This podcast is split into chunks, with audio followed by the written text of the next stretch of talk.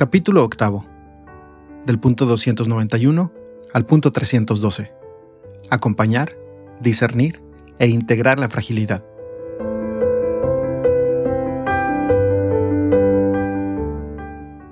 Los padres sinodales han expresado que, aunque la Iglesia entiende que toda ruptura del vínculo matrimonial va contra la voluntad de Dios, también es consciente de la fragilidad de muchos de sus hijos, iluminada por la mirada de Jesucristo. Mira con amor a quienes participan en su vida de modo incompleto, reconociendo que la gracia de Dios también obra en sus vidas, dándoles la valentía para hacer el bien, para hacerse cargo con amor el uno del otro y estar al servicio de la comunidad en la que viven y trabajan. Por otra parte, esta actitud se ve fortalecida en el contexto de un año jubilar dedicado a la misericordia. Aunque siempre propone la perfección e invita a una respuesta más plena a Dios, la Iglesia debe acompañar con atención y cuidado a sus hijos más frágiles, marcados por el amor herido y extraviado, dándoles de nuevo confianza y esperanza, como la luz del faro de un puerto o de una antorcha llevada en medio de la gente para iluminar a quienes han perdido el rumbo o se encuentran en medio de la tempestad. No olvidemos que, a menudo, la tarea de la Iglesia se asemeja a la de un hospital de campaña. El matrimonio cristiano, reflejo de la unión entre Cristo y su Iglesia, se realiza plenamente en la unión entre un varón y una mujer, que se donan recíprocamente en un amor exclusivo y en libre fidelidad. Se pertenecen hasta la muerte y se abren a la comunicación de la vida, consagrados por el sacramento que les confiere la gracia para constituirse en iglesia doméstica y en fermento de vida nueva para la sociedad. Otras formas de unión contradicen radicalmente este ideal, pero algunas lo realizan al menos de modo parcial y análogo, los padres sinodales expresaron que la Iglesia no deja de valorar los elementos constructivos en aquellas situaciones que todavía no corresponden o ya no corresponden a su enseñanza sobre el matrimonio. Gradualidad en la pastoral.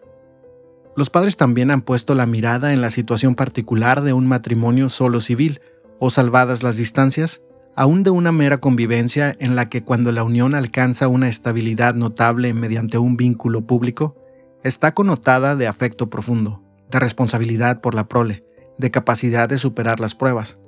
Puede ser vista como una ocasión de acompañamiento en la evolución hacia el sacramento del matrimonio.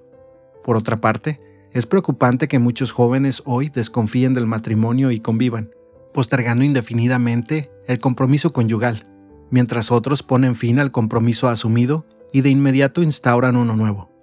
Ellos, que forman parte de la Iglesia, necesitan una atención pastoral misericordiosa y alentadora, porque a los pastores compete no solo la promoción del matrimonio cristiano, sino también el discernimiento pastoral de las situaciones de tantas personas que ya no viven esta realidad, para entrar en diálogo pastoral con ellas, a fin de poner de relieve los elementos de su vida que puedan llevar a una mayor apertura al Evangelio del matrimonio en su plenitud.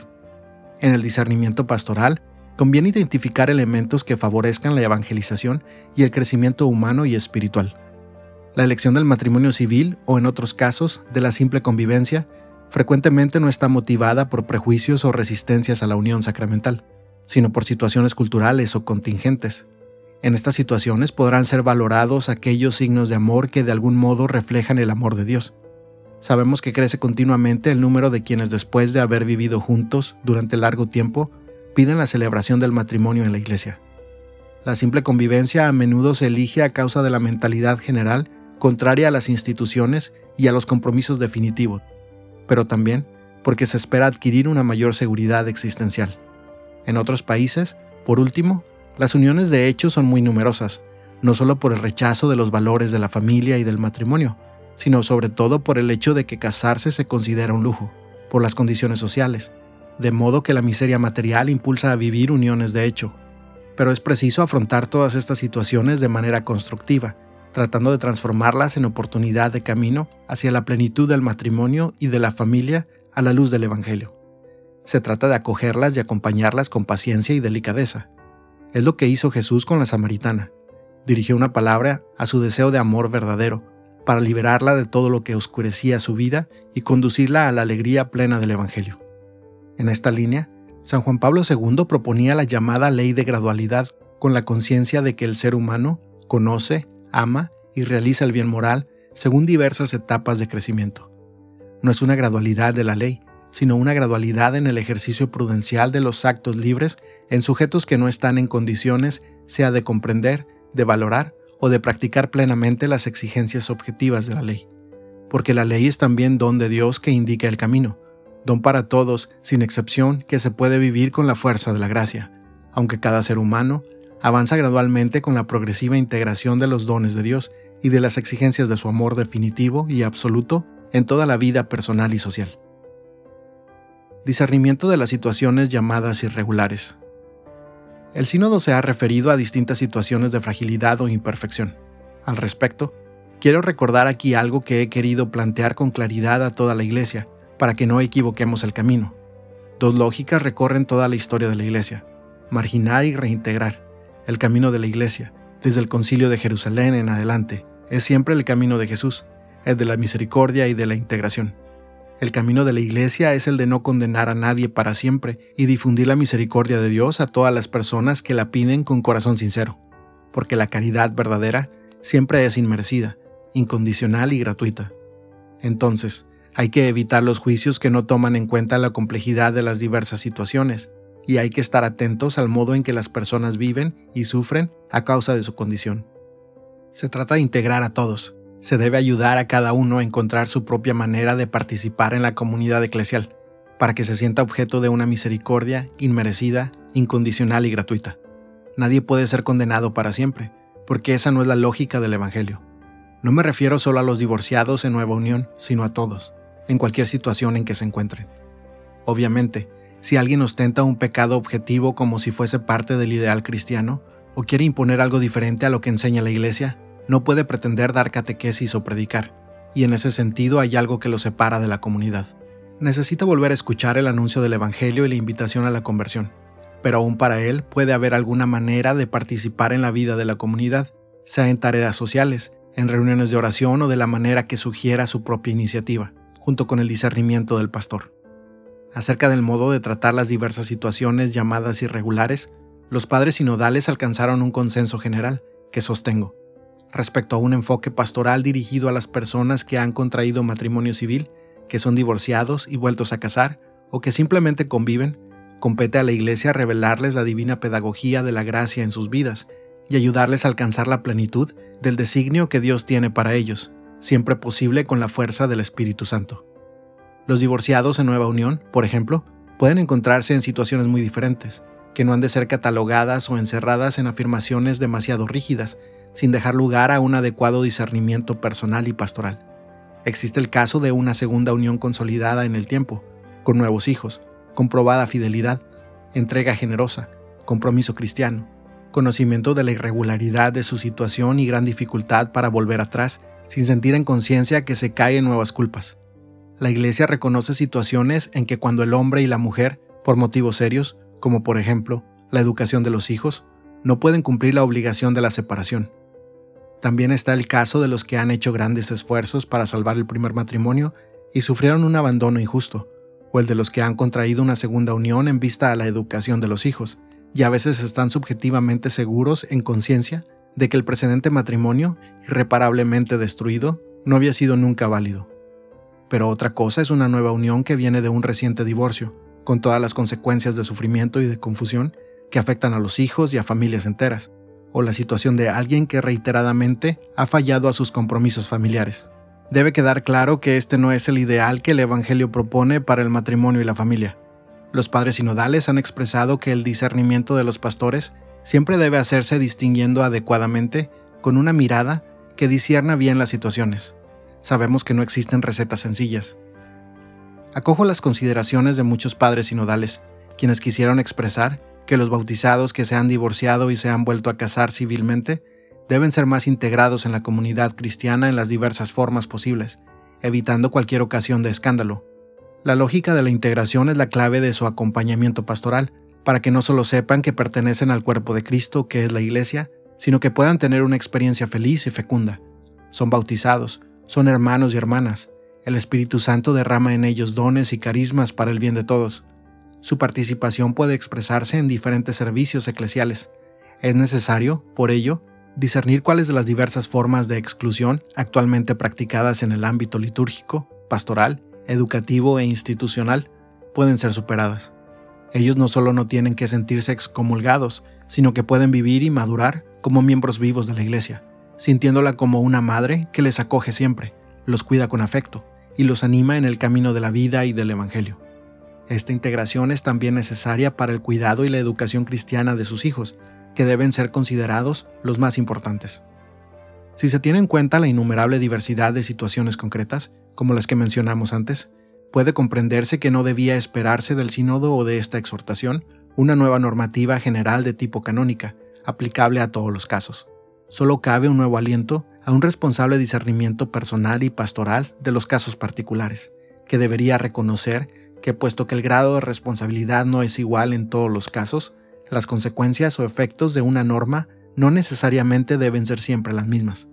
Los presbíteros tienen la tarea de acompañar a las personas interesadas en el camino del discernimiento de acuerdo a la enseñanza de la Iglesia y las orientaciones del obispo. En este proceso, será útil hacer un examen de conciencia, a través de momentos de reflexión y arrepentimiento.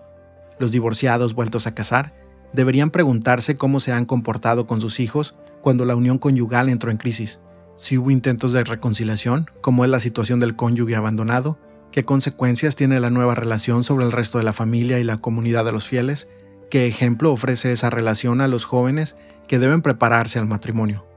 Una reflexión sincera puede fortalecer la confianza en la misericordia de Dios, que no es negada a nadie. Se trata de un itinerario de acompañamiento y de discernimiento que orienta a estos fieles a la toma de conciencia de su situación ante Dios.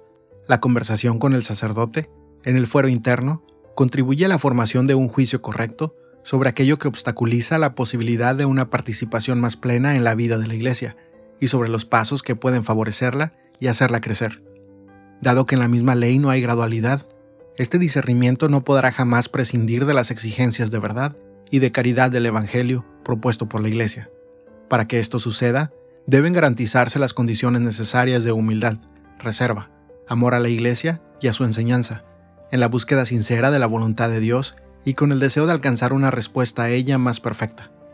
Estas actitudes son fundamentales para evitar el grave riesgo de mensajes equivocados, como la idea de que algún sacerdote puede conceder rápidamente excepciones o de que existen personas que pueden obtener privilegios sacramentales a cambio de favores. Cuando se encuentra una persona responsable y discreta, que no pretende poner sus deseos por encima del bien común de la Iglesia, con un pastor que sabe reconocer la seriedad del asunto que tiene entre manos, se evita el riesgo de que un determinado discernimiento lleve a pensar que la Iglesia sostiene una doble moral.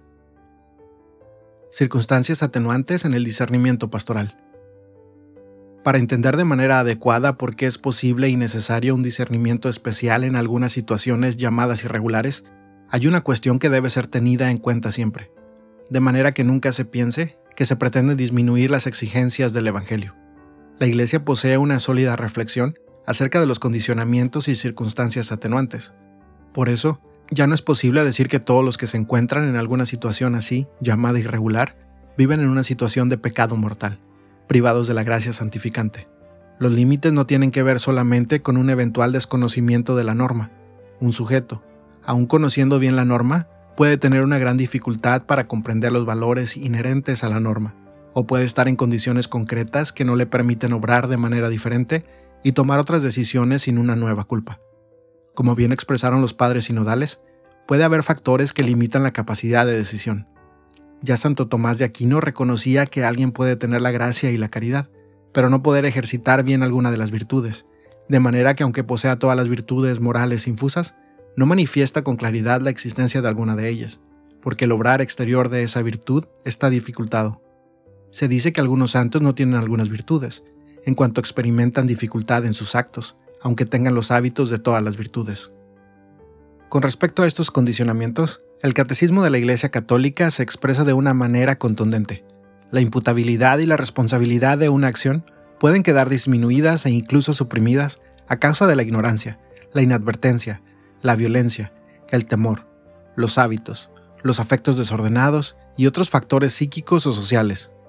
En otro párrafo se refiere nuevamente a circunstancias que atenúan la responsabilidad moral, y menciona, con gran amplitud, la inmadurez afectiva, la fuerza de los hábitos contraídos, el estado de angustia u otros factores psíquicos o sociales. Por esta razón, un juicio negativo sobre una situación objetiva no implica un juicio sobre la imputabilidad o la culpabilidad de la persona involucrada. En el contexto de estas convicciones, considero muy adecuado lo que quisieron sostener muchos padres sinodales. En determinadas circunstancias, las personas encuentran grandes dificultades para actuar en modo diverso. El discernimiento pastoral, aun teniendo en cuenta la conciencia rectamente formada de las personas, debe hacerse cargo de estas situaciones. Tampoco las consecuencias de los actos realizados son necesariamente las mismas en todos los casos. A partir del reconocimiento del peso de los condicionamientos concretos, podemos agregar que la conciencia de las personas debe ser mejor incorporada en el praxis de la Iglesia en algunas situaciones que no realizan objetivamente nuestra concepción del matrimonio. Ciertamente que hay que alentar la maduración de una conciencia iluminada, formada y acompañada por el discernimiento responsable y serio del pastor, y proponer una confianza cada vez mayor en la gracia. Pero esa conciencia puede reconocer no solo que una situación no responde objetivamente a la propuesta general del Evangelio, también puede reconocer con sinceridad y honestidad aquello que, por ahora, es la respuesta generosa que se puede ofrecer a Dios y descubrir con cierta seguridad moral que esa es la entrega que Dios mismo está reclamando en medio de la complejidad concreta de los límites, aunque todavía no sea plenamente el ideal objetivo. De todos modos, recordemos que este discernimiento es dinámico y debe permanecer siempre abierto a nuevas etapas de crecimiento y a nuevas decisiones que permitan realizar el ideal de manera más plena. Normas y discernimiento. Es mezquino detenerse solo a considerar si el obrar de una persona responde o no a una ley o norma general, porque eso no basta para discernir y asegurar una plena fidelidad a Dios en la existencia concreta de un ser humano. Ruego encarecidamente que recordemos siempre algo que enseña Santo Tomás de Aquino, y que aprendamos a incorporarlo en el discernimiento pastoral, aunque en los principios generales haya necesidad. Cuanto más se afrontan las cosas particulares, tanta más indeterminación hay en el ámbito de la acción la verdad o la rectitud práctica no son lo mismo en todas las aplicaciones particulares, sino solamente en los principios generales y en aquellos para los cuales la rectitud es idéntica en las propias acciones. Esta no es igualmente conocida por todos. Cuanto más se desciende a lo particular, tanto más aumenta la indeterminación. Es verdad que las normas generales presentan un bien que nunca se debe desatender ni descuidar, pero en su formulación no pueden abarcar absolutamente todas las situaciones particulares. Al mismo tiempo, hay que decir que precisamente por esa razón, aquello que forma parte de un discernimiento práctico ante una situación particular no puede ser elevado a la categoría de una norma. Ello no solo daría lugar a una causística insoportable, sino que pondría en riesgo los valores que se deben preservar con especial cuidado. Por ello, un pastor no puede sentirse satisfecho solo aplicando leyes morales a quienes viven en situaciones irregulares, como si fueran piedras que se lanzan sobre la vida de las personas, es el caso de los corazones cerrados, que suelen esconderse aún detrás de las enseñanzas de la Iglesia para sentarse en la cátedra de Moisés y juzgar, a veces con superioridad y superficialidad, los casos difíciles y las familias heridas. En esta misma línea se expresó la Comisión Teológica Internacional. La ley natural no debería ser presentada como un conjunto ya constituido de reglas que se imponen a priori al sujeto moral, sino que es más bien una fuente de inspiración objetiva para su proceso eminentemente personal de toma de decisión. A causa de los condicionamientos o factores atenuantes, es posible que en medio de una situación objetiva de pecado, que no sea subjetivamente culpable o que no lo sea de modo pleno, se pueda vivir en gracia de Dios, se pueda amar y también se pueda crecer en la vida de la gracia y la caridad, recibiendo para ello la ayuda de la Iglesia. El discernimiento debe ayudar a encontrar los posibles caminos de respuesta a Dios y de crecimiento en medio de los límites. Por creer que todo es blanco o negro, a veces cerramos el camino de la gracia y del crecimiento, y desalentamos caminos de santificación que dan gloria a Dios. Recordemos que un pequeño paso, en medio de grandes límites humanos, puede ser más agradable a Dios que la vida exteriormente correcta de quien transcurre sus días sin enfrentar importantes dificultades. La pastoral concreta de los ministros y de las comunidades no puede dejar de incorporar esta realidad. En cualquier circunstancia, ante quienes tengan dificultades para vivir plenamente la ley divina, debe resonar la invitación a recorrer la vía caritatis. La caridad fraterna es la primera ley de los cristianos. No olvidemos la promesa de las Escrituras. Mantened un amor intenso entre vosotros, porque el amor tapa multitud de pecados. Expía tus pecados con limosnas, y tus delitos socorriendo a los pobres. El agua apaga el fuego ardiente, y la limosna perdona los pecados. Es también lo que enseña San Agustín. Así como, en peligro de incendio, correríamos a buscar agua para apagarlo, del mismo modo, si de nuestra paja surgiera la llama del pecado y por eso nos turbamos, cuando se nos ofrezca la ocasión de una obra llena de misericordia, Alegrémonos de ella como si fuera una fuente que se nos ofrezca en la que podamos sofocar el incendio. La lógica de la misericordia pastoral. Para evitar cualquier interpretación desviada, recuerdo que de ninguna manera la Iglesia debe renunciar a proponer el ideal pleno del matrimonio, el proyecto de Dios en toda su grandeza. Es preciso alentar a los jóvenes bautizados a no dudar ante la riqueza que el sacramento del matrimonio procura a sus proyectos de amor, con la fuerza del sostén que reciben de la gracia de Cristo y de la posibilidad de participar plenamente en la vida de la Iglesia. La tibieza, cualquier forma de relativismo o un excesivo respeto a la hora de proponerlo serían una falta de fidelidad al Evangelio y también una falta de amor de la Iglesia hacia los mismos jóvenes, Comprender las situaciones excepcionales nunca implica ocultar la luz del ideal más pleno, ni proponer menos que lo que Jesús ofrece al ser humano. Hoy, más importante que una pastoral de los fracasos es el esfuerzo pastoral para consolidar los matrimonios y así prevenir las rupturas. Pero de nuestra conciencia del peso de las circunstancias atenuantes psicológicas, históricas e incluso biológicas, se sigue que, sin disminuir el valor del ideal evangélico, hay que acompañar con misericordia y paciencia las etapas posibles de crecimiento de las personas que se van construyendo día a día, dando lugar a la misericordia del Señor, que nos estimula a hacer el bien posible. Comprendo a quienes prefieren una pastoral más rígida que no dé lugar a confusión alguna, pero creo sinceramente que Jesucristo quiere una iglesia atenta al bien que el Espíritu derrama en medio de la fragilidad, una madre que al mismo tiempo que expresa claramente su enseñanza objetiva, no renuncia al bien posible, aunque corre el riesgo de mancharse con el barro del camino. Los pastores, que proponen a los fieles el ideal pleno del Evangelio y la doctrina de la Iglesia, deben ayudarles también a asumir la lógica de la compasión con los frágiles y a evitar persecuciones o juicios demasiado duros o impacientes. El mismo Evangelio nos reclama que no juzguemos ni condenemos.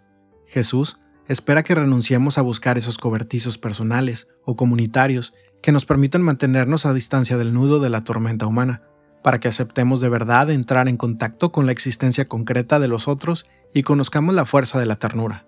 Cuando lo hacemos, la vida siempre se nos complica maravillosamente. Es providencial que estas reflexiones se desarrollen en el contexto de un año jubilar dedicado a la misericordia, porque también frente a las más diversas situaciones que afectan a la familia, la Iglesia tiene la misión de anunciar la misericordia de Dios, corazón palpitante del Evangelio, que por su medio debe alcanzar la mente y el corazón de toda persona la esposa de Cristo, hace suyo el comportamiento del Hijo de Dios que sale a encontrar a todos, sin excluir ninguno. Sabe bien que Jesús mismo se presenta como pastor de cien ovejas, no de 99, las quiere todas. A partir de esa conciencia, se hará posible que a todos creyentes y lejanos pueda llegar el bálsamo de la misericordia, como signo del reino de Dios que está ya presente en medio de nosotros. No podemos olvidar que la misericordia no es solo el obrar del Padre, sino que ella se convierte en el criterio para saber quiénes son realmente sus verdaderos hijos. Así entonces, estamos llamados a vivir de misericordia, porque a nosotros en primer lugar se nos ha aplicado misericordia. No es una propuesta romántica o una respuesta débil ante el amor de Dios, que siempre quiere promover a las personas, ya que la misericordia es la viga maestra que sostiene la vida de la Iglesia. Todo en su acción pastoral debería estar revestido por la ternura con la que se dirige a los creyentes, Nada en su anuncio y en su testimonio hacia el mundo puede carecer de misericordia. Es verdad que a veces nos comportamos como controladores de la gracia y no como facilitadores, pero la iglesia no es una aduana, es la casa paterna donde hay lugar para cada uno con su vida a cuestas. La enseñanza de la teología moral no debería dejar de incorporar estas consideraciones, porque, si bien es verdad que hay que cuidar la integridad de la enseñanza moral de la iglesia, siempre se debe poner especial cuidado en destacar y alentar los valores más altos y centrales del Evangelio, particularmente el primado de la caridad como respuesta a la iniciativa gratuita del amor de Dios. A veces nos cuesta mucho dar lugar en la pastoral al amor incondicional de Dios. Ponemos tantas condiciones a la misericordia que la vaciamos de sentido concreto y de significación real, y esa es la peor manera de licuar el Evangelio. Es verdad, por ejemplo, que la misericordia no excluye la justicia y la verdad, pero ante todo tenemos que decir que la misericordia es la plenitud de la justicia y la manifestación más luminosa de la verdad de Dios. Por ello, siempre conviene considerar inadecuada cualquier concepción teológica que en último término ponga en duda la omnipotencia de Dios y en especial su misericordia. Esto nos otorga un marco y un clima que nos impide desarrollar una fría moral de escritorio al hablar sobre los temas más delicados y nos sitúa más bien en el contexto de un discernimiento pastoral cargado de amor misericordioso, que siempre se inclina a comprender, a perdonar, a acompañar, a esperar y sobre todo a integrar. Esa es la lógica que debe predominar en la Iglesia para realizar la experiencia de abrir el corazón a cuantos viven en las más contradictorias periferias existenciales. Invito a los fieles que están viviendo situaciones complejas a que se acerquen con confianza a conversar con sus pastores o con laicos que viven entregados al Señor. No siempre encontrarán en ellos una confirmación de sus propias ideas o deseos, pero seguramente recibirán una luz que les permita comprender mejor lo que les sucede y podrán descubrir un camino de maduración personal. E invito a los pastores a escuchar con afecto y serenidad, con el deseo sincero de entrar en el corazón del drama de las personas y de comprender su punto de vista, para ayudarles a vivir mejor y a reconocer su propio lugar en la iglesia.